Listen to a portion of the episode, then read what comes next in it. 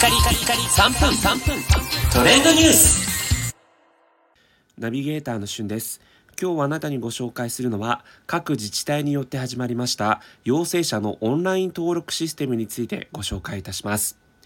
え実は私ナビゲーター旬もですねちょっとコロナウイルスに感染してしまったのかなと思われるような症状が今出ておりまして絶賛自宅療養中でございます、えそんな折にですね、えー、いろいろと調べたところまだあまり知られていないんだけれども実は新しく始まった制度陽性ということをオンラインで登録するというシステムが出来上がっていますので皆さんにそこをお伝えしていきたいと思います。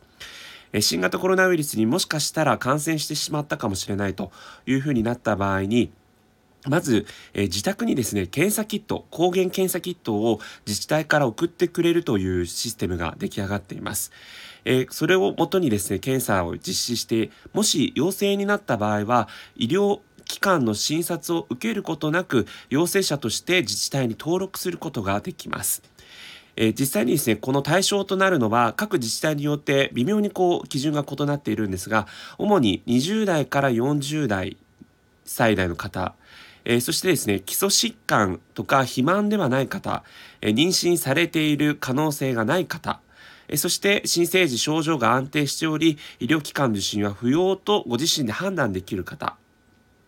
などといった、基準がございまして、まあ、要は重症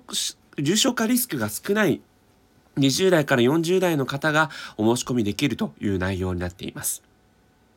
で、こちらのですね、えー、実際にお申し込みをすることによって、まあ、医療機関が、えー、非常に今逼迫していますから、検査を受けたいというためだけに、えー、医療機関のリソースを使うのではなく、え実際にこの、え自分でですね、自宅で検査をして、え自宅にいながらオンラインで陽性者登録をすることによって、え医療逼迫をもう何としても抑えたいという、そんなシステムになっています。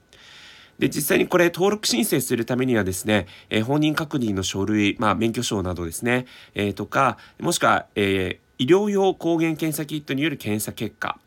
が、えー、写真で撮ったものが必要となりますので、えーまあ、あらかじめですね、私自身もこう、ちょっとコロナに感染したかもということでいろいろ調べたんですけども、えー、熱がね、ある時にこういうの調べるの非常にきついですので、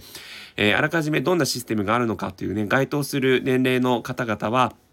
各自治体のですね、えー、ホームページで、まあ、オンライン陽性登録とかっていうふうに、えー、自治体の名前とともに打っていただくと、えー、出てくると思いますので、ぜひそちらをご参照ください。それではまたお会いしましょう。Have a nice day!